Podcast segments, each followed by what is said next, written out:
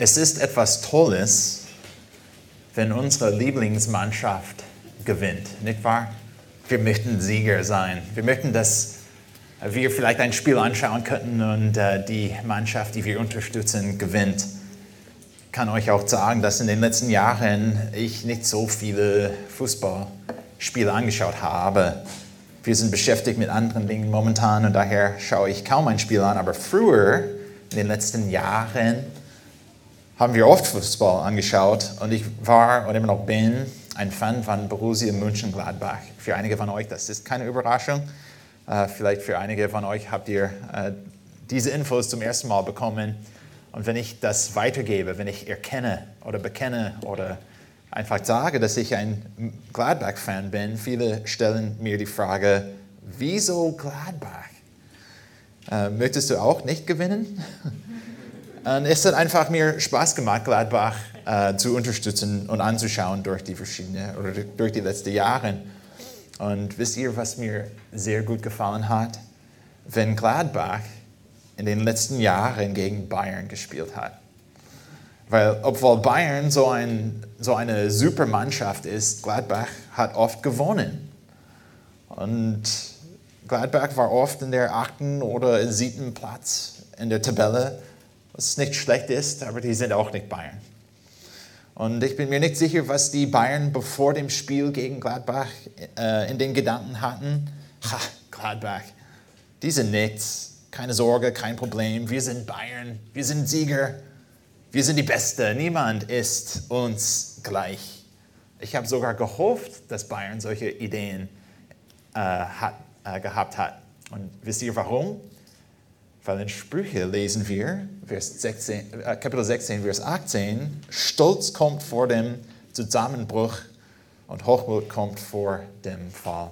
Wir haben vielleicht sogar diese Erfahrung in unserem Leben gehabt, als wir vielleicht jünger waren und einen Sport gespielt haben oder Sport gemacht haben. Und wir wissen, dass äh, wenn wir ein bisschen demütiger sind und vielleicht gut einschätzen, was für einen Gegner wir haben, dann sind wir oft besser in der Lage, zu gewinnen. Aber sobald dass wir anfangen zu denken, das habe ich, es ist einfach, äh, ich bin stark genug in mir selbst, das Spiel ist kein Ding, wir werden natürlich gewinnen, dann merken wir auch, dass äh, wir sehr schnell verlieren und nicht das erreichen, was wir erreichen wollen. Und wenn wir über Fußball reden, die Einsätze sind nicht besonders hoch. Auch wenn du denkst, dass es um Millionen von Euro geht mit Bayern und die anderen Mannschaften, die Einsätze sind eigentlich nicht besonders hoch. Aber wenn wir über unsere Beziehung mit Jesus reden, unsere Beziehung mit Gott reden, dann sind unsere Herzenseinstellungen von großer Bedeutung. Ob wir stolz oder demütigt sind, diese Sache hat einen großen Einfluss auf unsere Beziehung mit Jesus. Wir lesen oft im Neuen Testament, dass wir in Jesus sind oder dass wir in Jesus bleiben müssen. Und ich habe keine Person kennengelernt, die, wenn es um eine Beziehung mit Jesus geht, auf Schwachheit zielen möchte. Es gibt keine Person, die ich äh, kennengelernt habe, die sagt, oh, wenn es schwer ist, Jesus zu folgen, dann möchte ich einfach zurückziehen oder wegfallen. Es ist mir kein Recht, nicht möchte. Wir, wir möchten alle siegen in diesem Bereich. Wir möchten für Jesus leben. Wir möchten seinem Wort folgen. Wir möchten ihn ehren. Wir möchten nicht sagen, wenn es schwer ist, Jesus zu bekennen sogar, bei der Arbeit oder vielleicht in unserer Nachbarschaft, wenn es schwer ist, vielleicht, vielleicht für uns, Jesus zu bekennen, Zeugnis zu geben, wir sind, die, wir sind solche, die nicht sagen, oh, ich möchte einfach mich zurückziehen oder wegfallen. Wir möchten etwas Mütiges für den Herrn schaffen. Wir möchten stark sein in ihm. Wenn wir das schaffen möchten, stark zu sein für den Herrn, stark für Gott zu sein und in Jesus zu bleiben, dann brauchen wir eine bestimmte Stärke.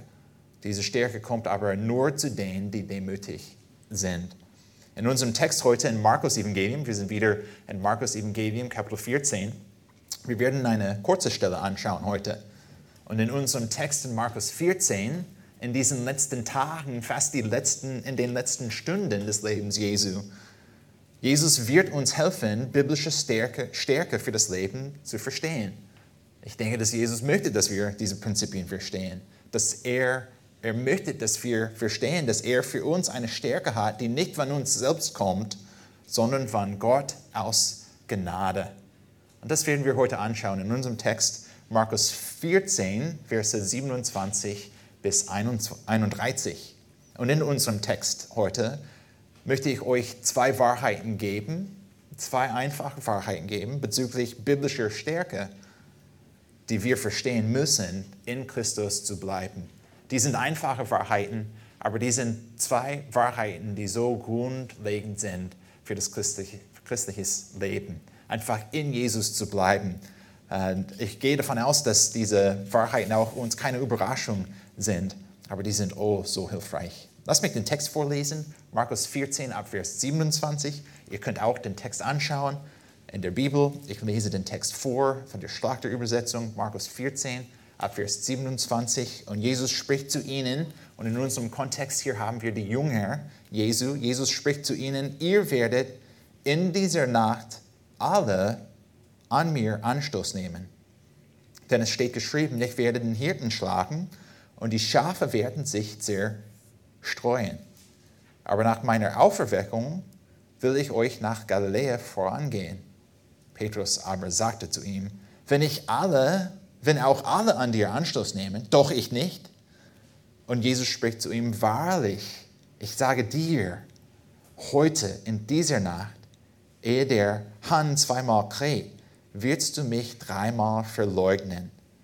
Er aber sagte, desto mehr, wenn ich auch mit dir sterben müsste, werde ich dich nicht verleugnen.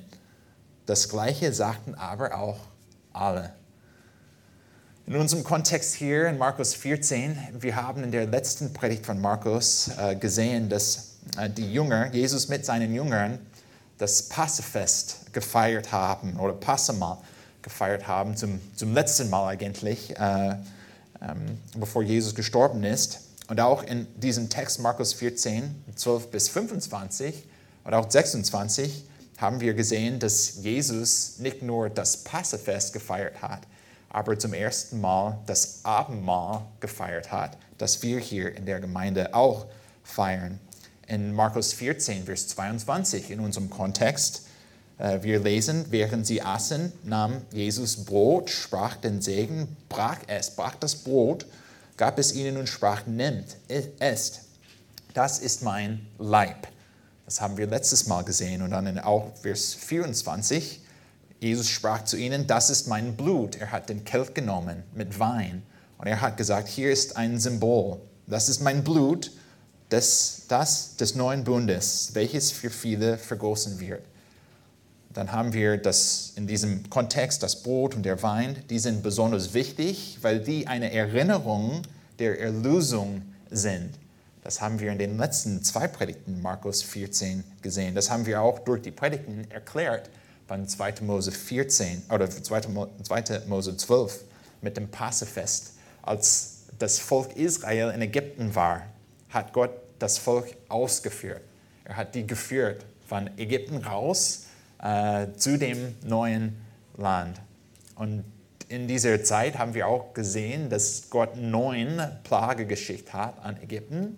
Und dann mit dem zehnten äh, Plage, dann haben wir gesehen, dass Gott etwas Besonderes getan hat. Bevor er Ägypten damals eigentlich geschlagen hat, hat Gott auch zu dem Volk Israel gesagt, hier ist, was ihr machen sollt. Nehmt euch ein Lamm und du musst das Lamm, ihr müsst das Lamm schlachten.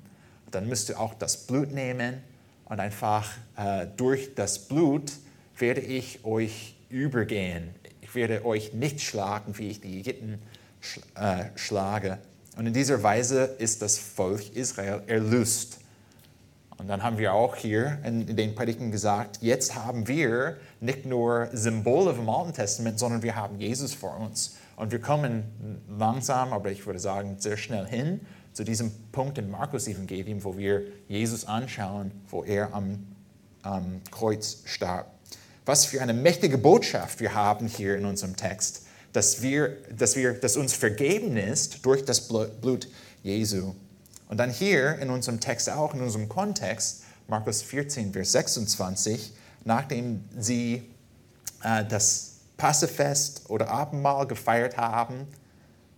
Vers 26 von Markus 14. Nachdem sie den Lobgesang gesungen hatten, gingen sie hinaus an den Ulberg.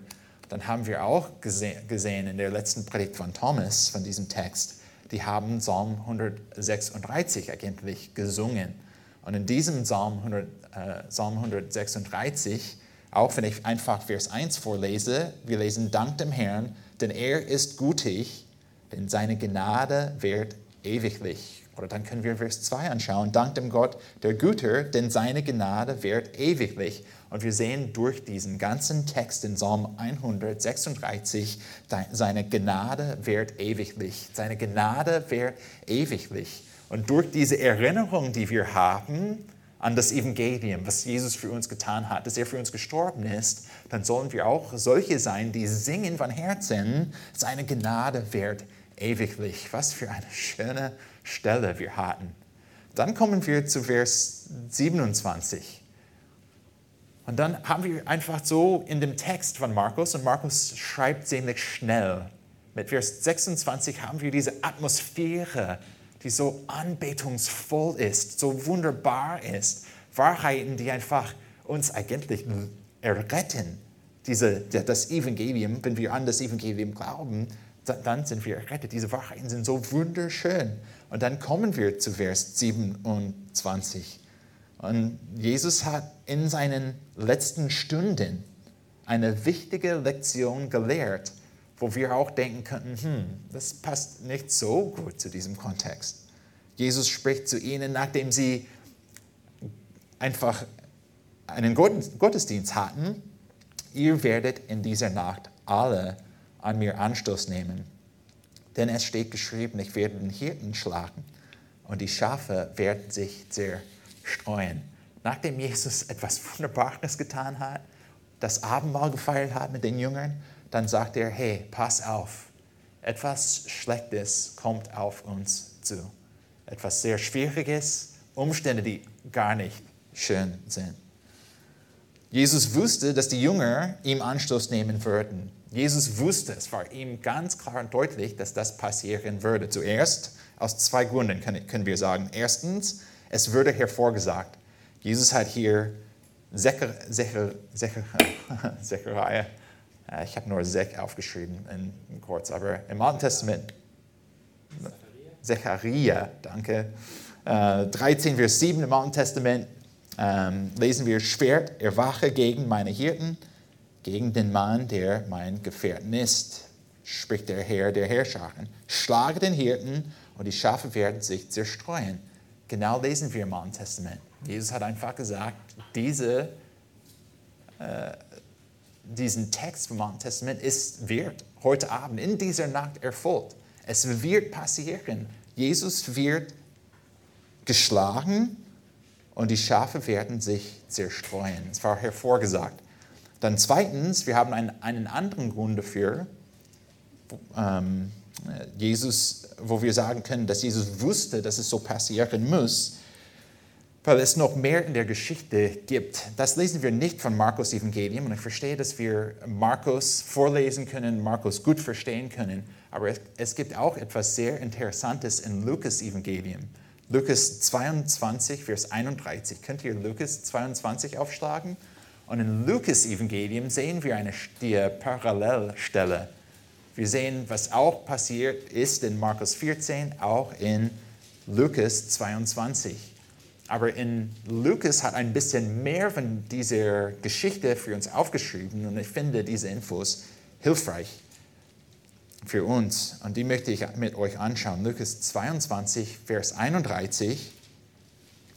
Es sprach aber der Herr in diesem Kontext, in dieser gleichen Geschichte. Jesus hat zu Petrus gesprochen und hier ist, was er gesagt hat. Simon, Simon, siehe, der Satan hat euch begehrt, um euch zu sichten wie den Weizen.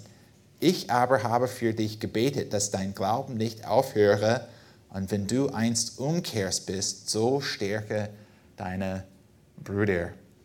Äh, diese Infos, die wir auch hier kriegen von, von Lukas, die wir nicht in Markus sehen, ist, dass Satan auch involviert war in dieser Geschichte. Satan möchte die Jünger sichten. Das ist sichten, das ist etwas Gewalttätiges. Satan möchte die Jünger schüttern. Es ist nicht hier in diesem Kontext, dass wir denken, okay, Jesus ist zum letzten Tag gekommen, er ist in den letzten Stunden deines Lebens, Lebens und ja, alles ist gechillt und äh, ganz einfach für die Jünger. Wir können verstehen von unserem Kontext hier, Satan war in dieser Szene involviert, im Hintergrund, im geistlichen Bereich, den wir mit unseren Augen nicht sehen können. Er war involviert und er hat auch einen Wunsch, er wollte viele Probleme für die Jünger äh, bereiten. Er möchte die Jungen äh, schütteln. Er möchte die sichten wie Weizen. Er möchte viele Anfechtungen einfach in den oder im Leben der Jungen kreieren, damit sie Schwierigkeiten hatten. Besonders wenn wir in diesem Kontext reden von einer Beziehung mit Jesus. In Jesus zu bleiben, bei ihm zu bleiben, Zeugnis für Jesus zu geben. Satan war auch involviert und er, sein Wunsch, seine, seine sein Ziel von Satan war einfach alles zu zerstören. Und das bringt uns zu unserer ersten Wahrheit bezüglich biblischer Stärke, die wir verstehen müssen, um in Christus zu bleiben. Der erste Punkt oder diese erste Wahrheit, wir müssen den geistlichen Krieg verstehen. Du musst diesen geistlichen Krieg verstehen. Wenn wir über unsere Beziehung mit Jesus reden, und wenn wir stark in Jesus sein möchten, wenn wir in ihm bleiben müssen, dann müssen wir den geistlichen Krieg verstehen.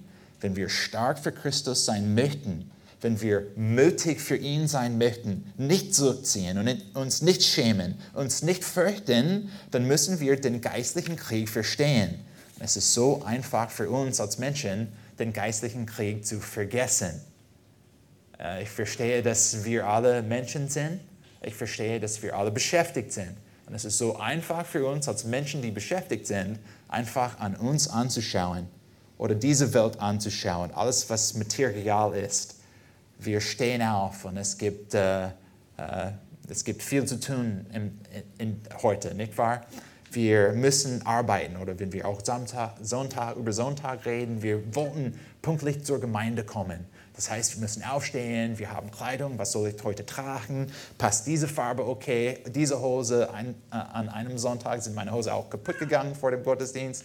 Es passiert. Oh, Autos, wir müssen die Kinder den Kindern helfen, sich vorzubereiten.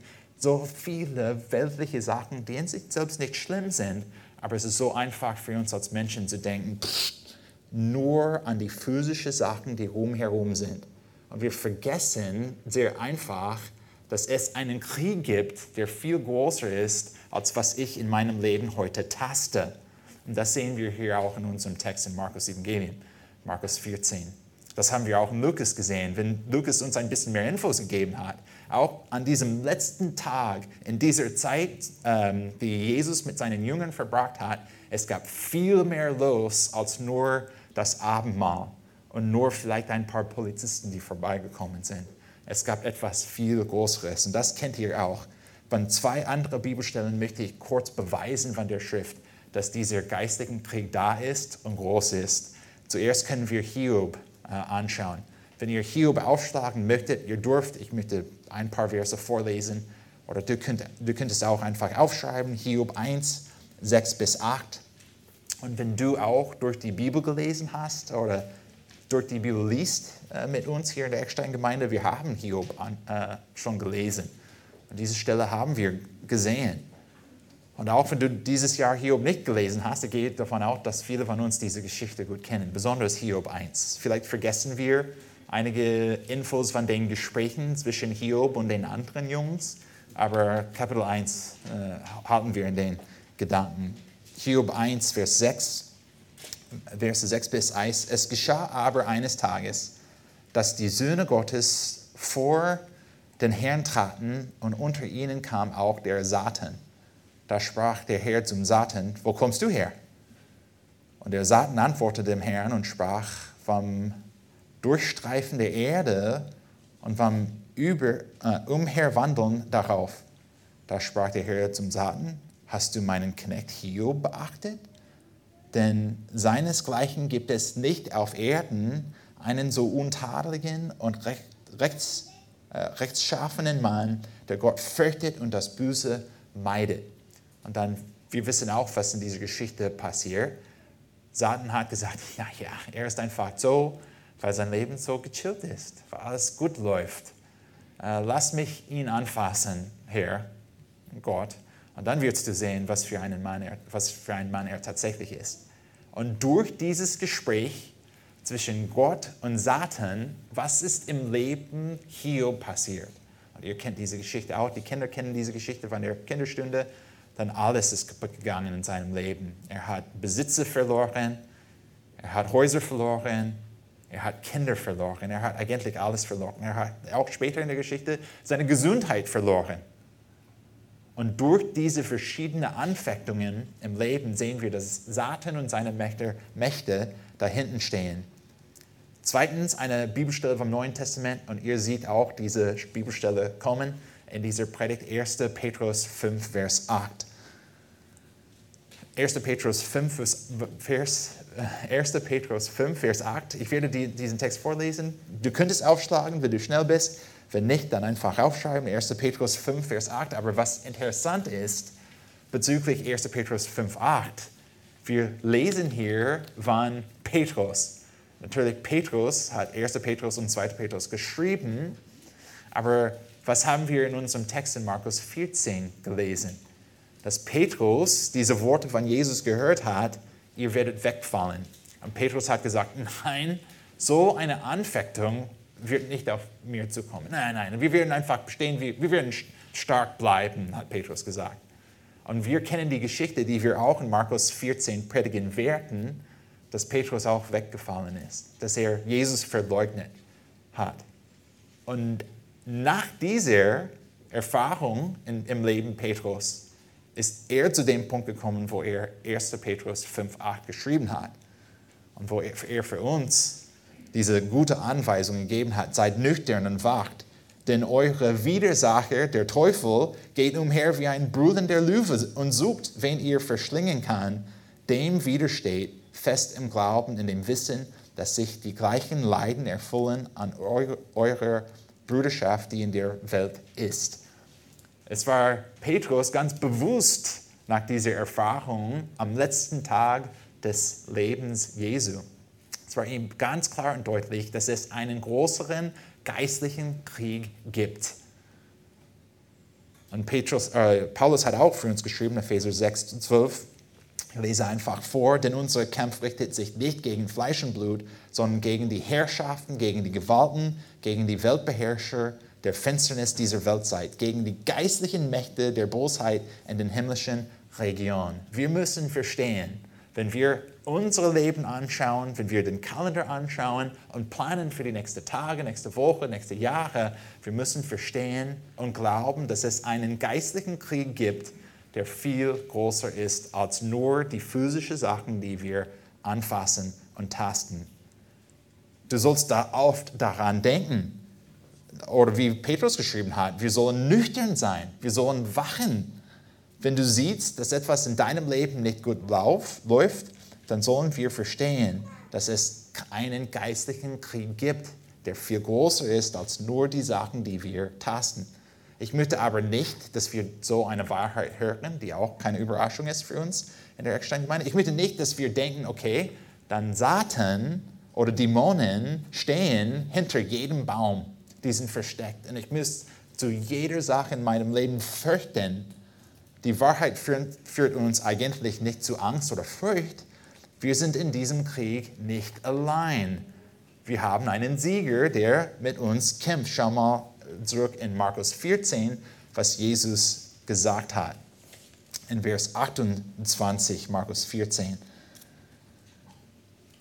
In Vers 27, Jesus hat diese Worte gegeben oder diese Ansage gegeben, ihr werdet in dieser Nacht alle an mir Anstoß nehmen, denn es steht geschrieben, ich werde den Hirten schlagen und die Schafe werden sich zerstreuen. Das wird passieren. Diese Anfechtung kommt. Aber in Vers 28 und Markus in seinem, wie er schreibt, er hat einfach kurz geschrieben, dass Jesus gesagt hat, aber nach meiner Aufer, auf, Auferweckung will ich euch nach Galiläa vorangehen. So einen, einen kurzen Satz haben wir in unserem Text. Der, der Satz ist sehr kurz, aber so viele Bedeutung ist hier in diesem Text. Nach meiner Auferweckung, hat Jesus gesagt. Diese Anfechtung wird kommen. Die Jünger werden Jesus verleugnen, die werden weg von ihm gehen. Aber Jesus hat schon verkündigt hier in diesem kleinen Satz, ich werde siegen, ich werde gewinnen. Und Jesus wird diesen Krieg gewinnen. Und das lesen wir auch später. Könnt ihr ein paar Seiten blättern? Eines Tages, bald, werden wir äh, Markus, 14 auch, äh, Markus 16 predigen. Und in diesem Text, Markus 16, lesen wir, was wir auch vor kurzem gefeiert haben beim Ostern hier, beim Ostern-Gottesdienst hier in der Gemeinde, als es der Sabbat vor, oder, und als der Sabbat vorüber war, Markus 16, Vers 1, kauften Maria Magdalene und Maria, die Mutter des Jakobus, und Salome vollreichende Gewürze, um hinzugehen und ihn zu salben, weil Jesus schon gestorben ist. Und sehr früh am ersten Tag der Woche, als die Sonne aufging, kamen sie zu dem Grab. Und sie sagten zueinander, wer, wer wälzt uns den Stein von dem Eingang des Grabes? Und als sie aufblickten, sahen sie, dass der Stein weggewälzt war. Er war nämlich sehr groß. Und sie gingen in das Grab hinein und sahen einen jungen Mann zur Rechten sitzend, bekleidet mit einem langen weißen Gewand, und sie erschraken. Er aber spricht zu ihnen, erschreckt nicht. Ihr sucht Jesus, den Nazarener, den Gekreuzigten. Er ist auferstanden. Er ist nicht hier. Seht den Ort, wo sie ihn hingelegt hatten, aber geht hin, sagt seinen Jüngern und dem Petrus, dass er euch nach Galiläa vorangeht. Dort werdet ihr ihn sehen, wie er auch gesagt hat. Was Jesus gesagt hat, auch in diesem Kontext. Wenn wir verstehen, dass es einen geistlichen Krieg gibt, dass Satan und seine Mächte gegen Gott kämpfen, dass sie auch durch diesen Krieg für uns viele Probleme bereiten könnten in diesem Leben, wissen wir ganz genau, dass Jesus der Sieger ist in diesem Krieg und das müssen wir verstehen. Wenn wir an diesen geistlichen Krieg denken, müssen wir an Jesus denken. Er ist der Sieger, er ist mächtig. Satan und seine Mächte sind ihm nicht gleich. Jesus ist der Sieger, obwohl Satan für uns Probleme bereiten will. Und Gott wird das zulassen. Manchmal werden wir verschiedene Anfechtungen im Leben haben oder auch Versuchungen im Leben haben. Das ist alles, was, Jesus, äh, was Satan machen kann. Nur Probleme bereiten für dieses Leben. Satan ist aber in diesem Leben nicht der Sieger und er wird nicht siegen. Jesus hat das schon getan. Und dann haben wir noch eine kleine Bibelstelle von Kolosser 2, die ich vorlesen möchten, möchte, einfach zu beweisen, ganz klar und deutlich, dass das Neue Testament verkündigt, dass Jesus der Sieger ist in diesem geistlichen Krieg. Kolosser 2, Verse 13 bis 15. Und in Kolosser 2, 13 bis 15, Paulus hat geschrieben, er hat auch euch, die ihr tot wart in den Übertretungen und dem unbeschnittenen Zustand eures Fleisches, mit ihm lebendig gemacht, indem er euch alle Übertretungen vergab. Und er hat sie gegen uns gerichteten Schuldschrift auf, ausgelöscht, die durch Satzungen und entgegenstand und hat sie aus dem Weg geschafft, indem er sie am Kreuz, Kreuz, Kreuz heftete. Das hat Jesus alles getan. Und in Vers 15, als er so die Herrschaften und Gewalten entwaffnet hatte, stellte er sie öffentlich an den Prangern und triumphierten über sie an demselben. Wir haben so eine große Hoffnung in diesem geistlichen Krieg, dass Jesus der Sieger ist. Was für eine große, ermutigende Wahrheit. Wir müssen diese Wahrheit verstehen, um in Jesus zu bleiben. Wir müssen oft an ihn denken, wir müssen äh, zu ihm beten und wir müssen ihn anbeten. Das ist aber nicht, was die Jünger in Markus 14 getan haben. Könnt ihr Markus 14 wieder aufschlagen? Und dann sehen wir, den Rest des Texts hier ab Vers 29 in Markus 14. Petrus aber sagte zu ihnen, nachdem Jesus gesagt hat, ihr werdet einfach wegfallen. ihr werdet mich verleugnen. Petrus aber sagte zu ihm, wenn auch alle an dir Anstoß nehme, nehmen, doch nicht ich. Und von einerseits, wir schätzen, dass Petrus so mutig ist. Es ist eine gute Eigenschaft, dass er bereit war zu sagen, nein, das, ich möchte nicht dich verleugnen, ich möchte nicht wegfallen, ich möchte einfach in dieser Prüfung bestehen. Es war gut, dass Petrus das gesagt hat.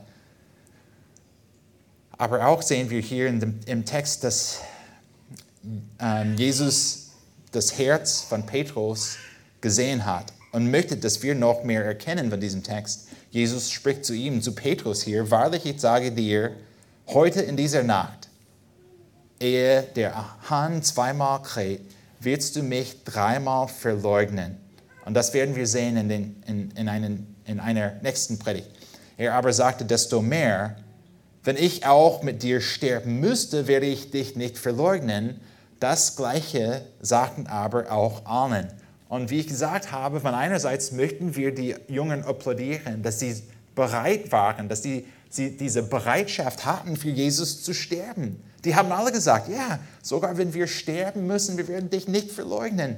Das möchten wir auch in uns. Aber wir verstehen durch diese Geschichte und was kommt in Markus 14, die haben aber diese Prüfung nicht besteht. Und dann können wir uns die Frage stellen hier, wenn Petrus gesagt hat, ich werde dich nicht verleugnen, und Jesus hat gesagt, doch wirst du, wer hat recht?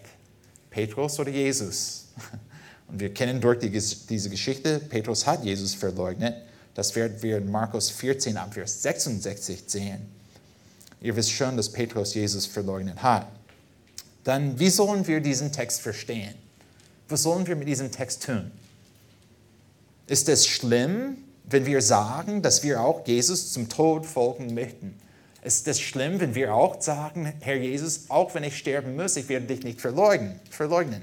Ist das etwas Schlimmes? Ich würde euch sagen, nein, das ist nicht schlimm. Die Idee in sich selbst ist nicht falsch, aber die Herzenseinstellungen hinter dieser Aussage, die Herzenseinstellungen sind wichtiger. Wisst ihr, dass Paulus fast die gleiche Aussage gemacht hat und gegeben hat, gesagt hat? in Apostelgeschichte 21, Vers 13. Ihr müsst nicht aufschlagen. Ihr könnt äh, einfach aufschreiben, wenn ihr möchtet. Aber in Apostelgeschichte 21, Vers 13, Paulus antwortete, was tut ihr da, dass ihr weint und mir das Herz brecht? Ich bin bereit, mich in Jerusalem nicht nur binden zu lassen, sondern auch zu sterben für den Namen des Herrn Jesus.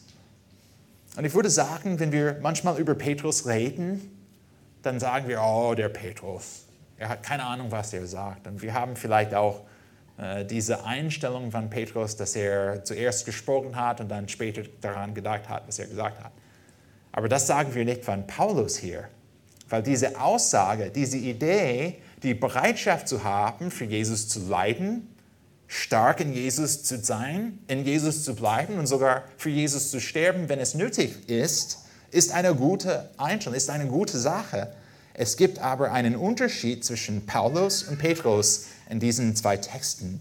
Paulus hat etwas verstanden, das ich euch sagen würde, Petrus in unserem Text, Markus 14, nicht verstanden hat. Petrus hat zu Jesus gesagt in Vers 29, wenn auch alle an dir Anstoß nehme, doch nicht ich. Das war sehr Petrus-zentriert, was er gesagt hat. Er hat sich selbst mit den anderen ähm, verglichen. Er hat einfach gesagt, ja, die anderen, vielleicht die werden, aber ich, ich, ich schaffe das, Herr Jesus. Das kann ich tun. Und auch die andere, er hat, auch Jesus hat gesagt, aber warte, Petrus, hier ist, was in dieser Nacht passieren wird. Auch bevor der Hahn zweimal kräht, wirst du mich dreimal verleugnen. Er aber, Vers 31 von Petrus, äh, Markus 14, er aber sagte, Petrus sagte, desto mehr, wenn ich auch mit dir sterben müsste, werde ich, werde ich dich nicht verleugnen. Und das Gleiche sagte, sagten aber auch die anderen. Ich, ich, ich, ich haben sie gesagt. Und diese Einstellung hinter dieser Aussage wird uns nicht die Stärke geben, die wir brauchen. Es gibt einen Unterschied zwischen Paulus, weil wir in anderen Bibelstellen von Paulus sehen, dass er sehr demütig war in seinem Herzen.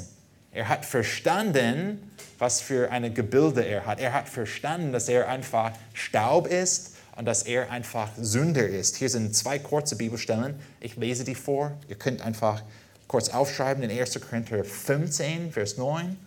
1. Korinther 15, Vers 9.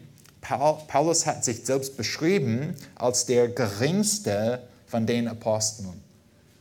Denn ich bin der geringste von den Aposteln, der ich nicht wert bin, ein Apostel zu heißen, weil ich die Gemeinde Gottes verfolgt habe.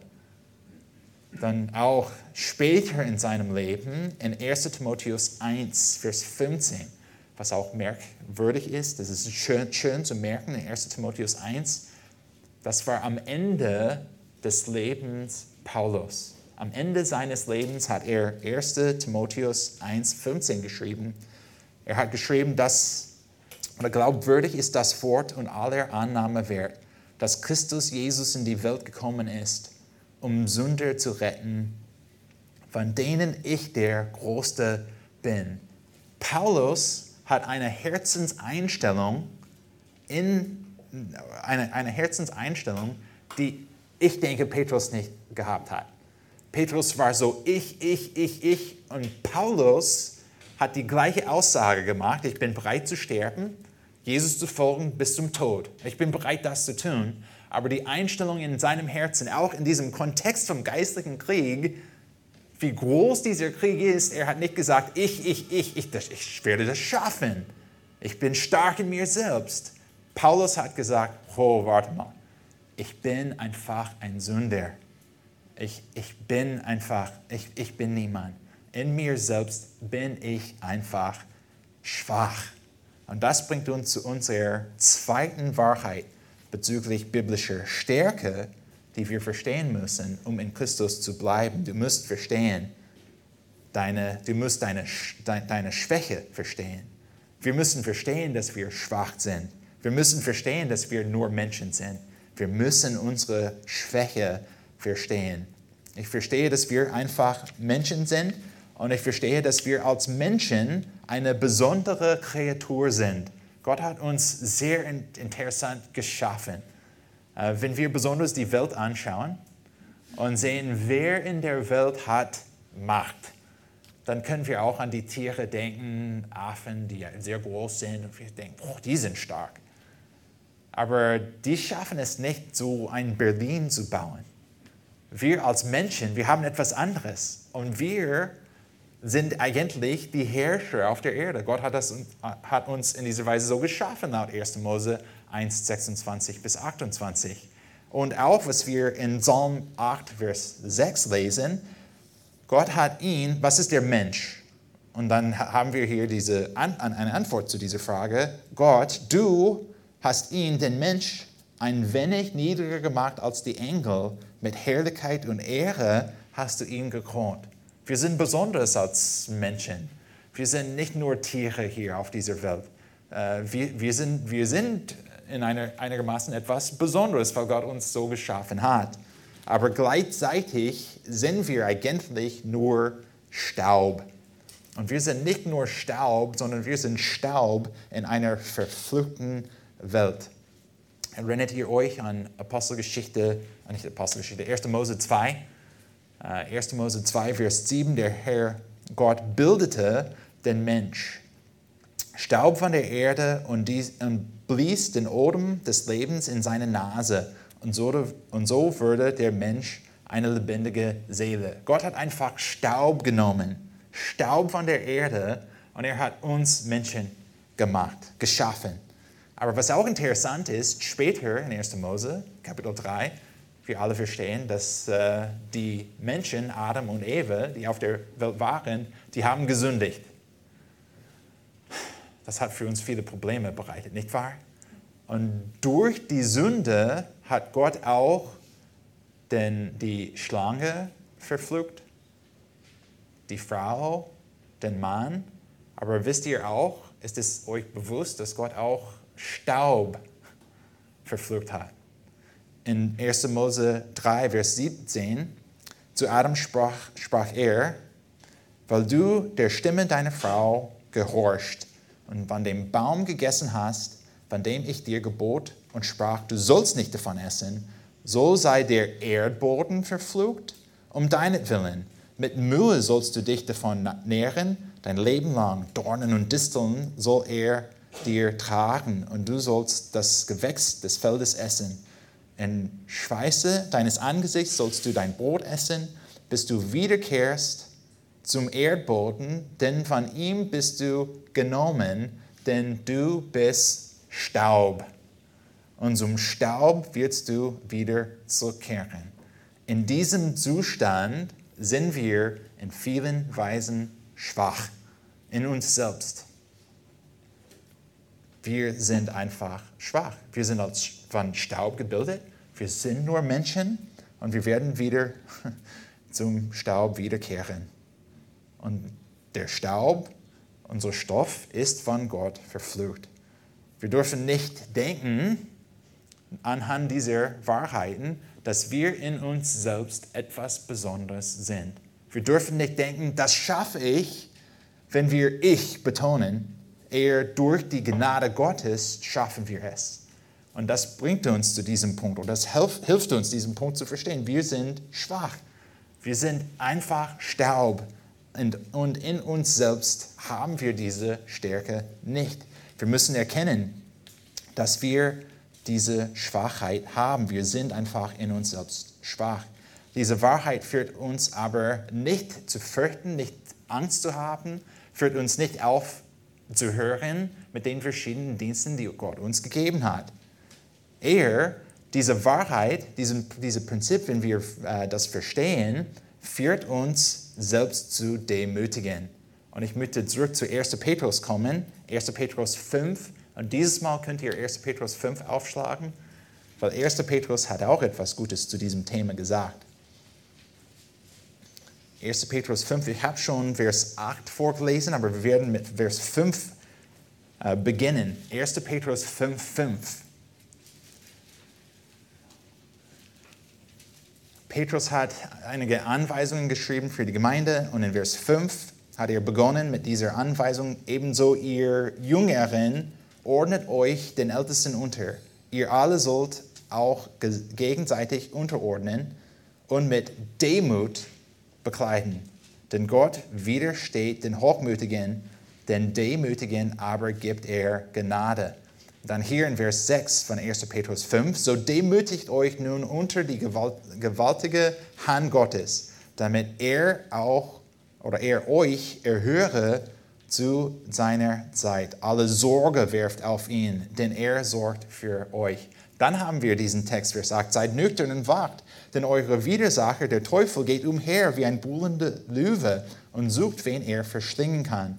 Dem widersteht, fest im Glauben, in dem Wissen, dass sich die gleichen Leiden erfüllen an eurer Bruderschaft, die in die Welt ist. Und Vers 10, der Gott aller Gnade aber, auch in unserer Not, in unseren Schwächen, wenn wir verstehen, dass wir nur Staub sind, wenn wir verstehen, dass wir in uns selbst nicht stark sind, wenn wir verstehen, dass es einen geistlichen Krieg gibt, der viel größer ist, als was ich einfach antasten könnte. Der Gott aller Gnade aber, der uns berufen hat zu seiner ewigen Herrlichkeit in Christus Jesus, er selbst möge euch, nachdem ihr eine kurze Zeit gelitten habt, völlig zubereiten, festigen. Und hier ist ein Schlüsselwort für diese Predigt heute: stärken, gründen. Ihm sei die Herrlichkeit und die Macht von Ewigkeit zu Ewigkeit. Amen. Diese Einstellungen brauchen wir. Es gibt einen geistlichen Krieg, der groß ist. Und wenn Jesus sagt, mm, Anfechtungen kommen, schwere Zeiten werden auf uns zukommen. Wir werden einfach Probleme von außen haben. Oft sagen wir oder nennen wir die Anfechtungen und wir haben keine Kontrolle, Kontrolle über diese Sachen. Keine Kontrolle habe ich. Wenn, wenn, die, wenn die Welt kaputt geht, rumherum, ich bin nicht schuld. Schön, dass wir diese Last nicht tragen müssen, nicht wahr? Ich bin nicht schuld. Sachen gehen einfach kaputt in diesem Leben.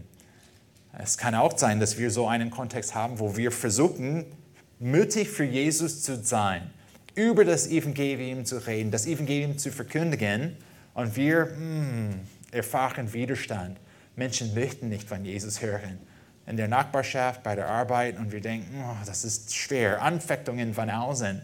Aber ich verstehe auch als ein Mensch, laut Jakobus 1, dass ich auch Versuchungen habe im Leben. Es gibt einige Sachen von außen, die mich versuchen, aber Jakobus hat für uns beschrieben, Kapitel 1, dass diese Versuchungen kommen eigentlich von, von in mir.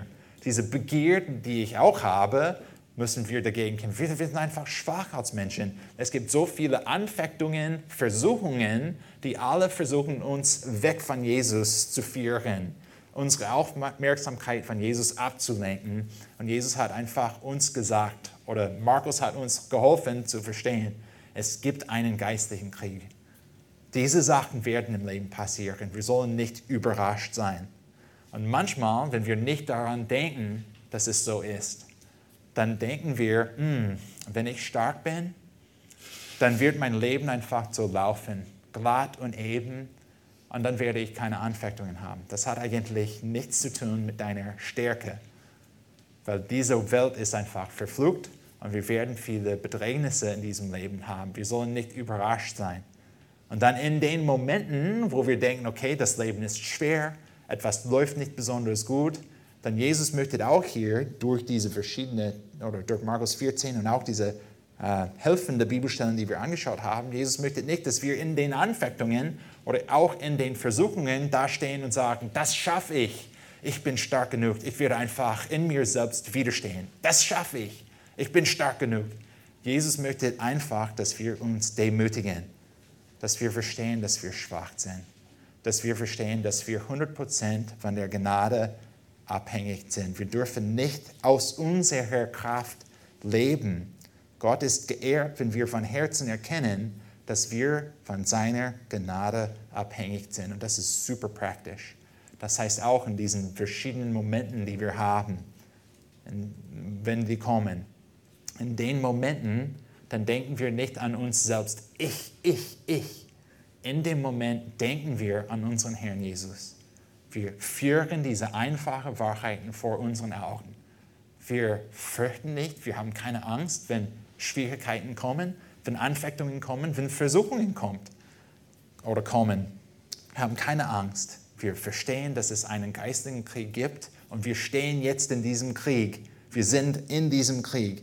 Jesus hat gewonnen und er möchte einfach, dass wir im Herzen ihn anbeten, in ihm bleiben. Und dann er ist treu. Er gibt uns die Kraft, die wir brauchen, damit wenn wir in solche Situationen sind wie Petrus und die anderen Jüngern, damit wir stark sind. Nicht von uns selbst, sondern von Gott. Paulus hat auch geschrieben in Philipper 2, Verse 2 bis 13, äh, Darum, meine Geliebten, wie ihr alle Zeit gehorsam gewesen seid, nicht allein in meiner Gegenwart, sondern jetzt auch viel mehr in meiner Abwesenheit, verwirklicht eure Rettung mit Furcht und Zittern. Wir fürchten nicht, dass äh, es einen geistigen Krieg gibt. Wir haben keine Angst vor diesen Sachen im Leben, dass es schwer wird. Denn Gott ist es, der in euch sowohl das Wollen als auch das vollbringt wird nach seinem Wohlgefallen. Wir brauchen einfach Jesus vertrauen und ihm nah sein. Ich verstehe, dass es nicht einfach ist, diese Demütig, diese, oder in dieser Demut zu bleiben oder demütig zu bleiben. Gott ist aber sehr gnädig. Er wird dir helfen dich zu demütigen. In diesen Momenten könntest du an diese einfachen Wahrheiten bezüglich biblischer Stärke denken, um in Christus zu bleiben. Wir müssen diesen geistlichen Krieg verstehen und wir müssen unsere Schwäche verstehen und erkennen. Himmlischer Vater, du bist ein Gott, der super gnädig ist mit uns Menschen, die nur aus Staub gebildet sind. Herr, wir freuen uns, dass auch in dieser Welt, wenn wir erkennen, dass der Körper in dem wir jetzt leben, schwach ist und wird eines Tages sogar sterben. Wir freuen uns, dass du die Seele in uns neu geboren hast. Wir freuen uns so sehr, dass du uns errettet hast. Und was wir auch in den letzten Predigten gesehen haben, Herr, du bist der Gott, der uns erlöst. Und Herr, wir möchten dich loben und preisen in diesem Leben. Werden wir auf die Zukunft warten, werden wir auch die, das ewige Leben warten. Herr, wir möchten solche sein, die stark sind, aber nicht, weil wir in uns selbst eine Stärke haben, sondern weil du stark bist und du wirkst in uns. Herr, wir möchten einfach in Demut dir folgen. Hilf uns, das zu tun. Es ist uns so schwer, Herr. Sogar wenn etwas Kleines und etwas Gutes passiert, wir, sind, wir haben diese Versuchung zu denken, dass wir in uns selbst äh, etwas haben. Aber Herr, wir möchten immer daran denken, dass du ähm, der Sieger bist und wir sind einfach deine Knechte. Amen.